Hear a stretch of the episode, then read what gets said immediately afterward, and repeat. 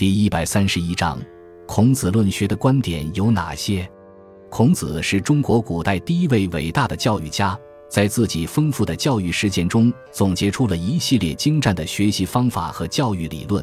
在记录孔子言行的《论语》一书中，关于教育的深刻见解可谓比比皆是。《论语》开篇的一句话就是“学而时习之，不亦说乎”。这句话体现出将学习与实践相结合的观点，也表现出以学为乐的精神。孔子非常看重学习的兴趣，认为知之者不如好之者，好之者不如乐之者，并且本身就是一个极其热爱学习的人。曾自云：“发愤忘食，乐以忘忧，不知老之将至。”还积极地提倡敏而好学，不耻下问。一次，冉求对孔子说。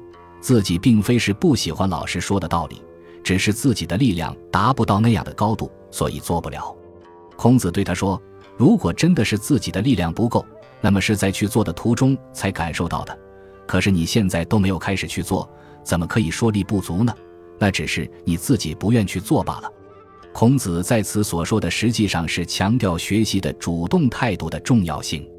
孔子还强调学习的循序渐进和坚持不移。自言无道，一以贯之，告诫人们居之无倦，行之以忠。